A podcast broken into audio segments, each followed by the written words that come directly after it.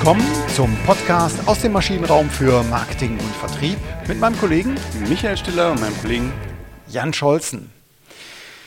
Ja, die zweite Sommerinspektion steht vor der Tür und wir haben uns äh, einmal das sogenannte Lean Management vorgenommen. Genau, und äh, was bewegt uns alle im, im, im Sommer? Welche Frage sind wir schlank genug? Sind wir schlank genug? Genau. Und deswegen heißt der Folgentitel äh, der 128. Folge Abnehmen zur Sommerzeit? Fragezeichen. Lean Management. Genau. Ja, äh, Lean Management ähm, ist nicht neu. Genau, das ist ähm, ein, eine Erfindung, die geht ähm, auf einen Japaner, Taichi Ono, aus 1907, in, im Jahr 1947 zurück, der sich eben angeschaut hat und das Ganze auch zu Papier gebracht hat, wie man Werte schaffen kann ohne oder mit möglichst wenig Verschwendung. Genau. Das ist jetzt nicht irgendwie Weight Watchers äh, für Unternehmen, sondern das ist schon äh, ein, ein ganzheitlicher Ansatz, ne? der auch schon äh, da damals gesagt hat, naja, also wenn ich mir diese Kette anschauen will, dann spielt der Kunde auch eine Rolle. Ja, der steht ganz vorne. Ne? Der, also genau. äh, das ist so das Thema, was wir mal bei OKR hatten, Objectives, Key Results, also was muss ganz oben stehen. Äh, da soll sich alles dran ausrichten und das ist eben das übergeordnete Ziel, dass ich alle wertschöpfenden Aktivitäten so abstimme, ähm, dass ich dieses Ziel erreiche und gleichzeitig Muda vermeide. Und Muda, das ist das japanische Wort für Müll oder Verschwendung. ja, aber wie schaffe ich das Ganze? Ne? Ähm, Hintergrund der, der Aktion, ähm, die, die das Ganze noch populärer gemacht haben, ähm, dieses Konzept von, von Taichi Ono aus 1947, waren die MIT-Professoren. Genau, also James Womack, äh, ja. Daniel Jones und Daniel Ross. Ne?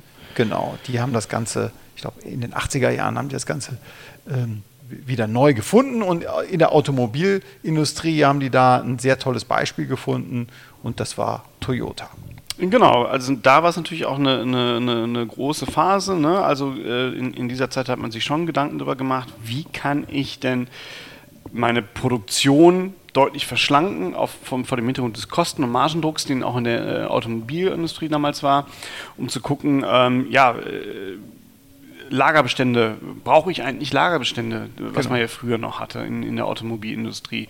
Da standen halt Autos auf riesigen Parkplätzen äh, in, in, in, den, ja. in, den, 60er, 70er Jahren. Ne? Das waren ja wirklich ganze, mehrere Fußballfelder voller ja. Autos, die das. Und warteten auf Abnehmer. Und die warteten auf die Abnehmer, genau. und ich, ich kann mich auch noch so vage als Kind daran erinnern, da ist man ja wirklich zum Autohändler gegangen und äh, hat dann gesagt, so, ich, das ist mein Auto, das war nicht irgendwie konfigurieren und dann warten Sie bitte nochmal äh, äh, drei Monate oder ein halbes Jahr, wie es heute ist, sondern ja. dann kam der halt zwei Wochen später, weil der halt irgendwo in Deutschland schon rumstand. Ja, genau. genau. genau.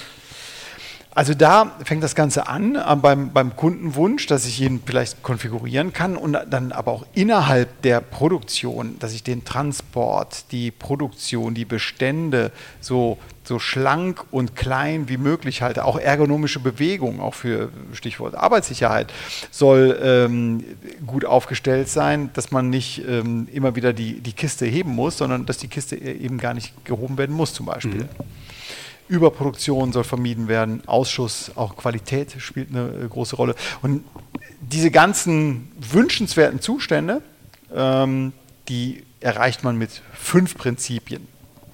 Schieß los. Also, wie schon Sen genannt. Der Sensei Scholzen heute. Ja. äh, danke, dass du nicht Samurai gesagt hast, weil die, die haben immer, die waren eher so ein bisschen kriegerisch unterwegs. ähm, ja, das erste ganz, ganz zentral, wir fangen oben an in der Kette, Wert für den Kunden definieren. Ne? Also wir richten das Unternehmen äh, so aus und auch die ganzen Prozesse aus, dass wir unsere Leistung, unsere Kernleistung ähm, so, erbringen können. Und das Interessante ist, äh, Lean Management kümmert sich nicht darum, mit dem, was produziert wird. Ne? Das ist gegeben, dieser Kundenwunsch, ja. das ist die äh, wichtigste Hausaufgabe vorneweg, sondern wie man da hinkommt.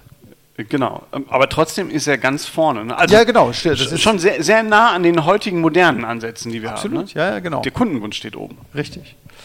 Und dann schaue ich mir an, was als zweites Prinzip, das sogenannte Value Chain Prinzip, dass ich mir äh, der, ähm, analysiere, was trägt den wie zu diesem Wert für den Kunden bei. Also was ist wichtig und was ist weniger wichtig. Mhm. Und die wichtigen Sachen müssen natürlich voll und ganz ähm, erfüllt werden. Kleiner Ausblick fürs, für eine der nächsten Inspektionen. Da kommen wir auch, werden wir auch nochmal das Thema House of Quality streifen oder sogar äh, voll und ganz äh, behandeln. Genau. Da kann man, ist, ist, ist dieser Gedanke nochmal weiter äh, ausdefiniert. Aber nochmal zurück, zweites Prinzip, Wertstrom oder Value Chain Prinzip, was trägt wie zum Wert für den Kunden bei. Und du hast es eben auch gesagt, drittes Prinzip, keine Bestände aufbauen, ähm, sondern dieses sogenannte Flussprinzip, alles ist im Fluss, das eine fügt sich in das andere und ich habe nicht immer irgendwelche Knappheiten von ähm, oder Überproduktion, Überkapazitäten von bestimmten Beständen, sondern äh, es fließt. Alles greift ins, äh, das eine greift ins andere. Genau. Äh, und das ausgelöst wird dieser, dieser Fluss halt aus, aus einem Sog heraus, also das Pull-Prinzip, ne? und das ist halt immer der Absatz. Also am Ende, das, was am Ende produziert werden soll, das ist der Absatz. Ne? Und äh, vielleicht schon mal so auch ein klein, kleiner Schwank zur, zur Bewertung. In Corona haben wir dann aber auch gemerkt, wenn ich mich komplett lean ausrichte, mhm. dann habe ich aber auch ein Problem, wenn an bestimmten Stellen in dieser Wertschöpfung dann auf einmal Ketten abbrechen. Ne? Und ich vielleicht einen Teil nicht mehr nachbekomme. Und in den letzten anderthalb Jahren hätte die ein oder andere Fabrik sich gewünscht, verdammt nochmal, als wir in den 80ern noch die schönen Lager hatten, dann wäre uns das jetzt hier nicht passiert. Ne? Dann, dann hätten wir jetzt ausliefern können. Das stimmt, aber das setzt dann voraus, dass man genau die Bauteile hatte, die gebraucht wurden. Wenn man ja, das absolut. von vorhinein weiß, genau. umso besser. Äh, wenn man es nicht weiß, schwierig. Ne? Genau, aber das war genau das Flussprinzip war eben das dritte, das Pull-Prinzip, dass ich diese, diesen Sog, diese Sogwirkung habe, mhm. im Autohaus das Auto oder am Computer das Auto konfiguriere und dann entsprechend äh, beginnen die äh, Bänder zu laufen. Ich muss möglicherweise warten, zwei Monate, drei Monate, vier Monate, wie lange auch immer.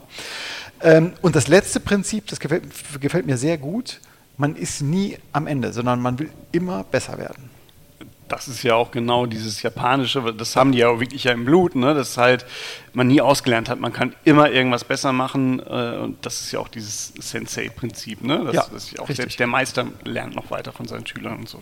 Genau, also dieses Perfektion anstreben, aber mhm. man hört zu, man möchte diesen konstanten Verbesserungsprozess leben. Ja, damit sind wir im Grunde genommen in der Vorstellung erstmal durch. Vielleicht ähm, der Literaturtipp noch.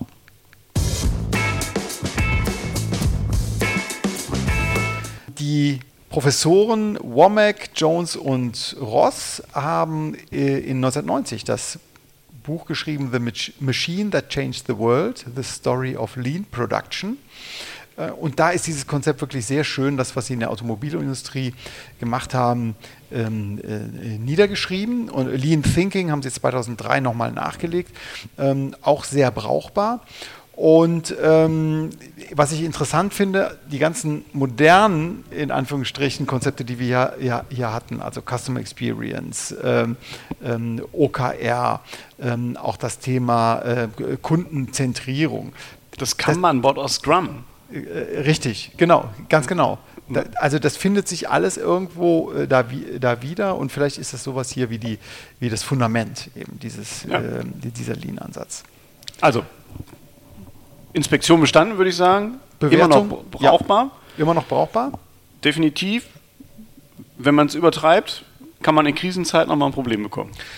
Genau, und es ist auch ähm, natürlich kenne ich es auch aus unterschiedlichen Unternehmen, wo es genutzt wurde, ähm, war es auch nicht nur immer nur positiv.